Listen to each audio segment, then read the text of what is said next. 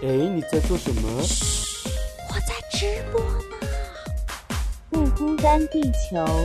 Ready Go live 我说老板呀，哎呀呀，可不可以让我有个可以完全放松的角落？这个放松的角落有许许多多弟兄姐妹披着奶茶加进火锅。现在一切都是恩典，上帝竟然说我是他拣选。Amen 你看神的慈爱无处不在，全知全能无微不至，不辛不甜不缺不败。哈利路亚。你的烦恼，我的忧伤，好像都一样。单身租房，邻里软弱，跌倒很紧张。我的理想，你的盼望，相信都一样。耶稣门徒彼此相爱，左眼又左光。葡萄还有一句呀、不孤单，地球，因为有你，所以我们完全不孤单。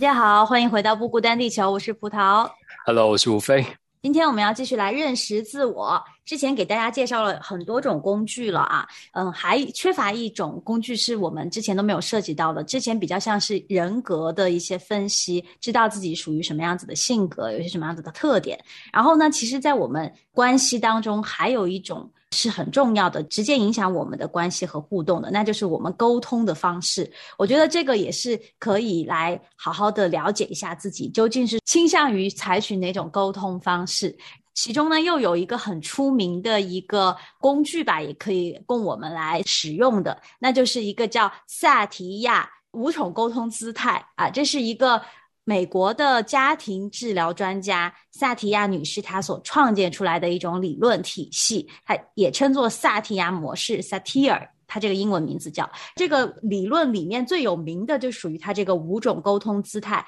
它是从人与人之间互动的这个沟通的方式去着手，让你可以知道为什么你自己面对一些情境，你会有选择一些。沟通方式，然后你的内在心理是怎么样的，从而可以达到说你可以去改善成员之间或者更了解成员之间的一些思维模式，它是这样子的一个理论体系吧。我对这个了解也不是非常的深，但是我最近有接触到一些，我觉得对我来说是一个很全新的体验，就是从另外一个维度也看到自己很多的东西。我们今天就来说一说它这个萨提亚五种沟通姿态。嗯，对，我觉得这个萨提亚，我我之前接触这个萨提尔的时候，也是在团契当中，然后特别就在探讨那一系列，我们都做了，就是跟家庭有关的那个系列嗯叫《离家与回家》，蛮有趣的。然后过程中就有一个是讨论在家庭中的沟通。那其实你会发现，所有喜怒哀乐都来自于，就说在家庭中的时候，都来自于在沟通上面会产生的各种障碍，不管是针对个人的志向啊、学业啊。啊，乃至今天出去要穿多少衣服，穿不穿秋裤这些事，都会造成各种你知道在家庭中的喜怒哀乐。那我觉得萨提尔这个女士，她本身就是专门做家族治疗的，所以她特别在这个方面特别有研究跟深入理解吧。那她特别是。在这种你知道，家族真的是一个很特别的群体，它跟外面职场，然后有权力关系，有各种都不一样，但是又比这些都来得更加复杂，所以就很有趣的，就是他就提供了这几种的。大部分人会有的沟通风格跟模式，分别是以下，主要他提出四种是不健康的。包括讨好型、责备型、超理智型跟打岔型。那最后一个这个一致型的沟通风格，就是大家一定要往那个方向去移动，但是永远都可能在这个路上，然后等着达到这个目标的。是一个很理想的状态啊。然后呢，它其实基于什么参照发展出来这四种姿态呢？其实它有一个三个沟通要素，一个就是自我。还有一个是他人，最后一个是情境，这是三个要素，它在一个圆里面啊，一样占了三分之一。然后其实这四种沟通姿态呢，就是相应的对照了在不同的三个要素，它可能其中都缺少一个，或者是所有都没有，就是它每一个姿态都对应了这三个要素的一些缺失啊。比如说刚才我们说的讨好型的人，他可能在沟通的时候呢，他就是只在意。他人和情境，他已经没有自我，他就是属于讨好型的。那比如说这个叫呃超理智型的人，他可能就是自我和他人，就是对人的这些情感啊，对人的这些诉求啊，他都没有什么概念，他都是只参照事事情本身来做回应，他就是没有自我和他人，他就只留下情境。那以此类推，后面这两种类型也是一样的，有一个是只在乎自我，那就是这个责备型，不顾他人的感受。那还有最后一个是。打岔型就是三个都没有，自我、他人、情境都没有，还是跳脱出整个所在的这个环境，它是相当于有点没有在直接做沟通的这样子一种类型。所以说，它这个是基于沟通三要素：自我、他人、情境来产生的。而且我还要补充的一点，好像就是说，它这个不是我们日常的一种沟通呃形态，就是它是处于一种压力的状态下。我们会采取的沟通姿态，因为只有在一种压力情况下，我们做出的这种回应，才是会表达我们很多内心的，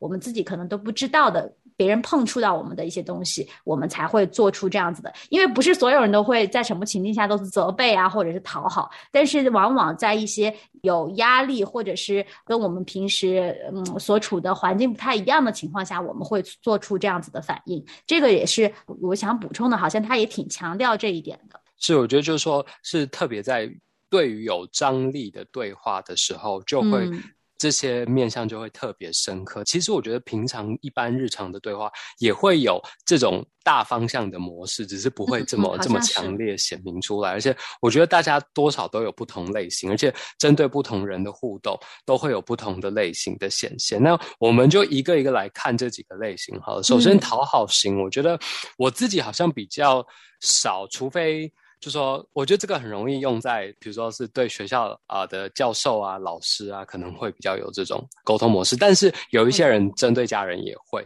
那他就说到讨好型呢，这个沟通的模式，通常就是利用讨好或者是逢迎别人的方式来取悦他人，跟向别人道歉，在他的沟通。方式中就没有不同意，总是一味的就是要去赞同别人，然后觉得啊，对对对，你说的对，这样。然后这类型的沟通者通常就都会比较是自我压抑、自我忽略，然后让步，然后感到抱歉，跟不断的试图取悦他人。有时候是用沟通，有时候真的也是用一些，比如说带好吃的东西给他等等，你知道。就是也有行动上面的一种表达，尤其是对他们生命中重要的他人，然后他们总是尊重他人和当下的对话情境，却忽略了个人真实的感受，然后常常会觉得哦哦对对，这都是我的错，然后或者我没有你就不行，这都是他们惯常会容易说出的习惯性的语句。你自己身边有讨好型的人吗？葡萄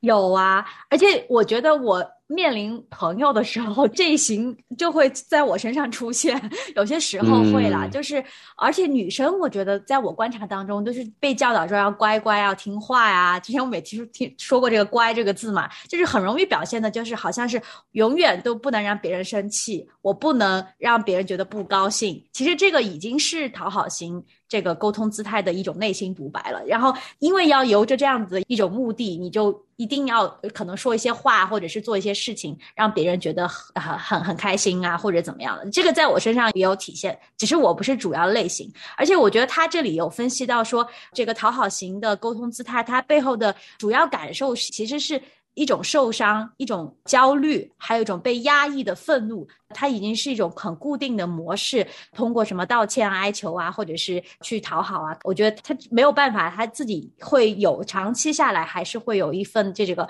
焦虑，还有不满，对自己的不满都会出来，而且还有低自我价值、缺乏自信、远离自我这些后续的一些问题都会出现。对我们刚才说了嘛，四种其实都是不太健康的这一类型的人呢，我觉得也有很多出现在生活当中。我观察，我觉得也是很累，但。是这种人很容易被忽略，因为在人群当中，他就是那个好像没有什么自己的声音，没有自己的意见。然后我觉得也是挺值得关注，我们身边有这样子的人的。因为我我自己觉得，其实老大多少都会有一些讨好型的性格，因为就是从小我们就要协调父母啊，然后兄弟姐妹啊之间的关系，然后我们就会害怕说，哎，父母或者是大家的意见不同，然后所以我们要我自己以前也有这个习惯，就是呃大学的时候我的一个绰号叫做圆场王，就是非常会在这种压力啊，然后有张力的对话下就跳出来圆场，然后希望大家就是、啊哎没事啊，然后这样。但是其实我我后来自己就是把这个习惯戒掉，就是因为圆场是一个啊。呃只解决眼前问题，却没有解决那个很根部的问题的一种方式，所以我觉得有一点像讨好的这个类型，就是你希望在那个当下，大家的感受都是舒服的，然后不要有张力，不要有这些争论啊，或者是很针锋相对的时刻。所以你知道，我以前真的很怕尴尬，所以我就是也非常会担任原场王。这也是为什么我觉得我自己以前在大学啊什么阶段，大家都找我主持吧，因为主持就是一个哦要避免尴尬的一个工作，然后他要一直把那个气氛带起来，然后让让大家都不感到尴尬，所以这个个性就反而让造就我很擅长主持各种节目。但是后来我发现它是不正确的，所以我后来就转身摇身一变，变成了那个一直引发各种你知道 鼓励大家对鼓励大家把这些话题拿出来吵，因为我就发现那才是真的去面对问题。因为如果你永远用这种叫中文式的表达，应该就是像搓汤圆。把把这些东西搓掉，那其实这些问题下次只会以另外一种面貌又反噬你，然后又嗯呈现出来而已。是，不过我这里还是要补充一点，就是说跟我们之前介绍的那些人格测试也是一样的，不是说你讨好型的就一味的都都是不好的。其实，在某些场合，就像你说的，可能有一些很激烈的冲突的状况下，你应用对了你的这个呃姿态沟通的这种讨好型，你可能相应的把它发挥到呃一个好的地方，那它可能还是有作用的，是好的地方。比如说，就像我们说的主持人，他的职业就要求他有这样子的，其实是是是是挺好的，但是呢，就是他不好的就体现在他忽略了或者毫不在意自己的真实感受。我觉得，当我们察觉到自己有这一方面的个倾向的时候，那我就知道这个姿态也是属于不健康的一种状态了。对，没错。接下来这个责备型，哇哦！你为什么笑了？没有，我就觉得哇，因为我看到他说这个责备型的，就是一种你知道吹毛求疵的独裁者，然后常常到处在。就问责别人，然后在对话的时候，身体姿态也常常摆出那种责备别人的样子。那他说，在他一副大老板的样貌背后，其实是寂寞的内在作祟。只有当别人服从自己的时候，他才感觉得到自己的价值。这类型的沟通者常常忽略他人，支配、批评、攻击，然后经常去找别人的错，并为自己辩护，要别人为自己承受一切的责任。刚刚葡萄也提到，他们就说只顾及自我，然后常常说出这种“这都是你的错”或“你永远做不好任何事”之类的指控。我觉得这个类型真的是蛮 蛮难相处的。而且在家人当中，这个毕竟是他是在家族治疗里面的一个模式嘛，那就都是在家人的相处当中会更容易出现这样子的一种沟通，就是随口就出来了。比如说今天垃圾没有倒，你今天怎么又没有倒垃圾？感觉永远都是对方的错，好像自己明明也可以到啊，但是第一个反应都会是这样子，或者是真的呃看对方什么都不顺眼，然后就觉得嗯。一定就是因为我嫁了你这样的人，我现在才会有这样的生活，就也常常会出现在太太的唠叨里面。我觉得我曾经真的是一度就走向了这个这个悬崖，就觉得很不对劲了。但是我觉得，就像你说的，我们要去深挖这个为什么我们会造成这种。表面上的呃语言就是行为，是因为他背后他其实我也来分析一下，他指责型这里写的他自我的感受，他其实是感觉到挫折，感觉到不信任，然后他觉得很愤怒，也有被伤害，然后害怕失去，觉得很孤单，他有很多这种内心的感受在这里，然后他表达出来呢，又变成一种感觉是。觉得对方的错，他没有真实的办法说，哎，我觉得今天没有扔垃圾，我们俩都有错。今天先谁去把这个事情做了吧，就好好的可以说话，但是他可能没有办法去这样子表达，因为在一种很很有张力的环境下。然后指责型的自我概念也是属于低自我价值，然后远离自我，缺乏控制，无助。然后把焦点放在对他人的期待上面，就是内心有很多这样的东西。就是做妻子的，有些时候就会很期待丈夫，或者不管了，就是丈夫也期待妻子有好好做一顿饭呐、就是那个期待值在那里的时候，对方没有满足的时候，就很容易这样子呃出口去伤害对方。我觉得这这真是要去看他背后有什么样的需求，在我们家人互相沟通的时候，如果比如说对方有这样指责，你就。你可以避开这个对你的刀子，然后你知道哦，他心里其实也是受伤了，或者他有什么样的需求。我觉得这个就是呃很有利于我们改善关系的途径。对，对，因为我觉得责备型这一型真的是最容易在当下就直接让关系破裂的，嗯因为谁都不喜欢被指责，而且就像我们说的，关系当中发生问题，那一定是两方都有问题，不可能是全部都是一方的错。嗯当然有可能错比较多的那一方跟比较少的那一方，但是一定都是你知道关系是互动的，所以两个人当中一定都有问题所在。那就是如果一昧的采用这种指责别人的姿态，我觉得真的是。特别在家庭这种关系中是非常需要避免，因为就像葡萄说的，太容易了。然后这些对我们很亲近的人，我们反而就是很容易的就说啊，都是你，你今天怎么都就全部开始就是很多难听的话都会冒出来。所以我觉得，哎，这一型真的要避免。是是是。好啦，那我们就继续说第三种吧。第三种叫超理智型，也叫电脑型。我从一个老师那里就是听到说这个叫电脑型的时候，我说什么叫电脑型？然后我当时第一反应是，哎，难道就是那种可能就是对什么都没有什么回应，就缺乏人类情感？结果不是，他这个超理智型呢，是说的是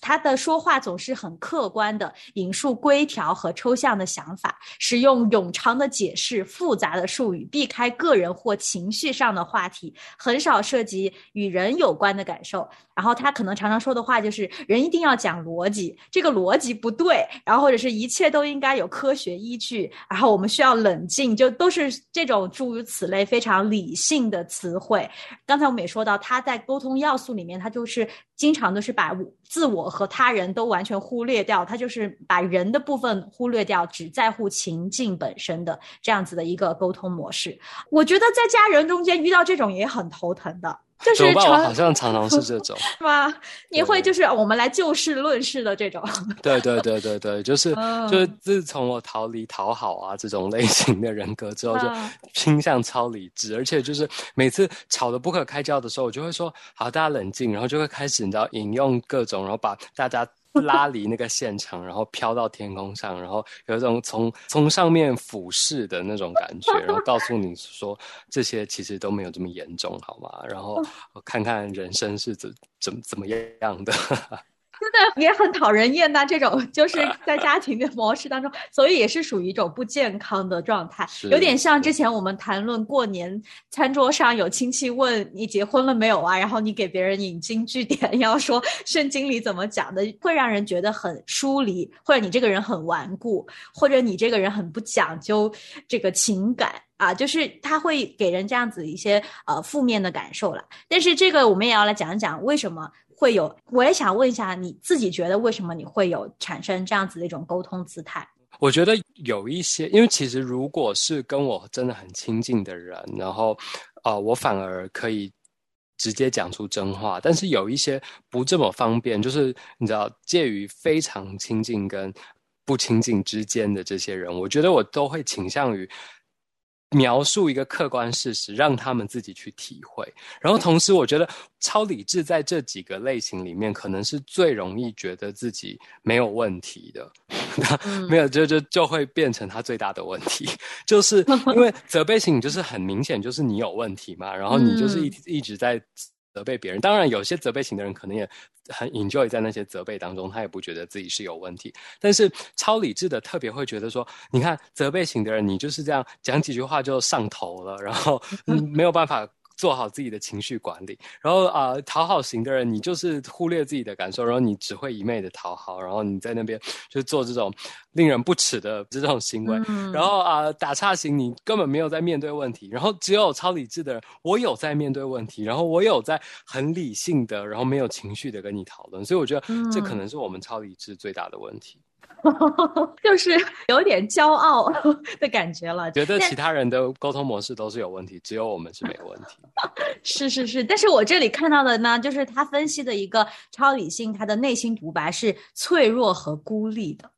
我不知道你有这种感受吗？就是你有孤立的，有点点曲高和寡的那种感觉吗？会有有有，这个有，这个有。嗯，对，而且他这个里面也说到，就是呃，他的言语是极度客观的嘛，就在意都是些准则呀、正确的事物啊，呃，就是会让人觉得就很像电脑嘛，所以电脑型也是很说得通的。AI 是对，但是我们在家庭关系最不想要的就是面对一个电脑，因为我们就是想要这种亲情的温暖，所以说这型如果发展下去，也会造成一些不必要的 这个问题和冲突。那接下来第四种。第四种是打岔型的，这个打岔型呢，我觉得是现在很多人都会有的一个问题。它是怎么样呢？它是一个叫避重就轻、习惯闪躲。我们刚才也说了很多了，就这也是一种自己还原厂，对，这也是一种原厂会有的。是，但方式它的原厂可能都不是针对现在的这件事情本身，它可能就是说一个其他的，讲一个笑话啊，然后或者是没有，我觉得这个这个家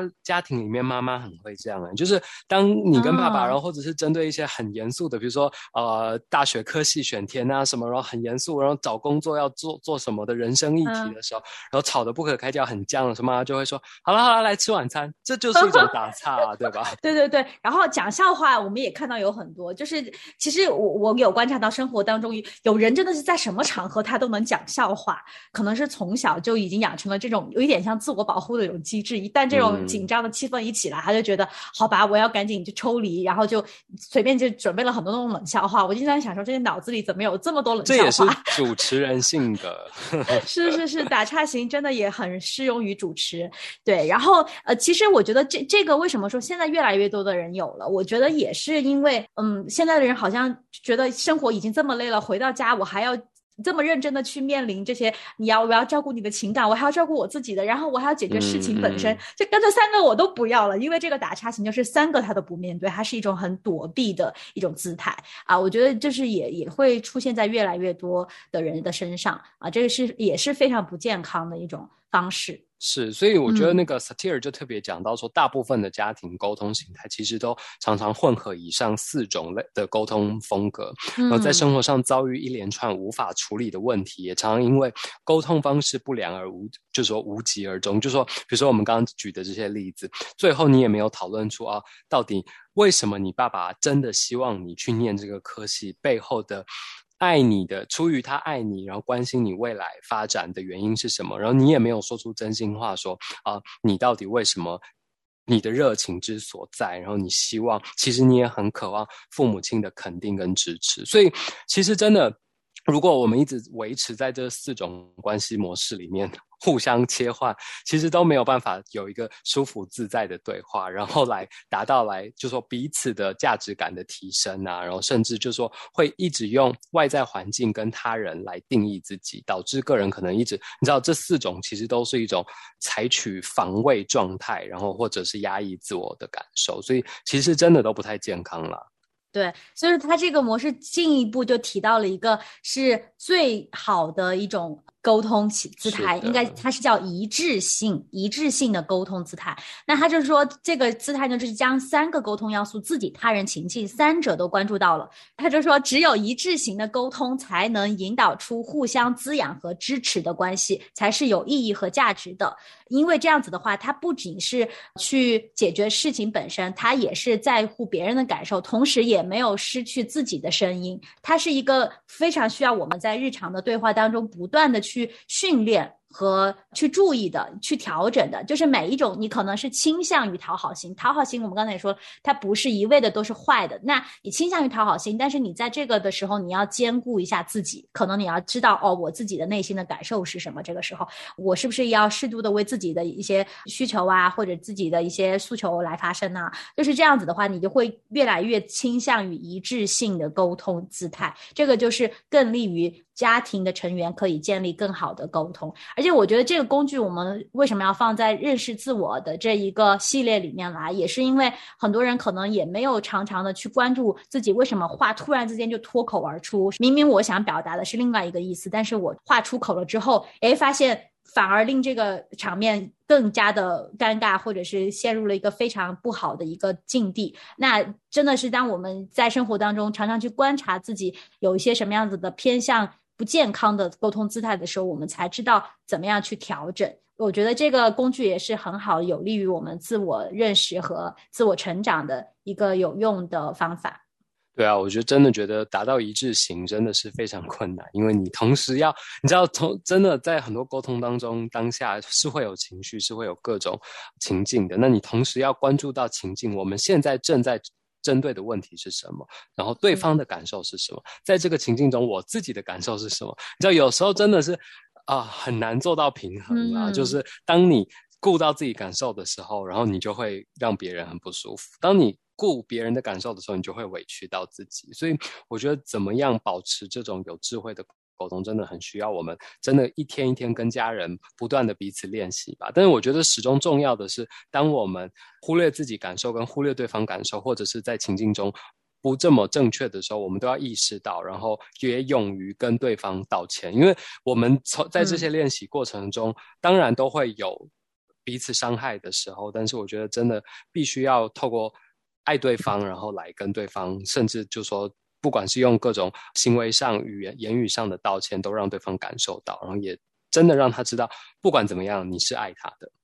嗯，好的，那今天这个萨提尔五种沟通姿态，我们就介绍到这里了。它这个理论是非常系统的理论，也大家感兴趣可以自己去搜索更多的资料来看，也欢迎留言告诉我们你的一些想法。那下期我们就再见，拜拜，拜拜。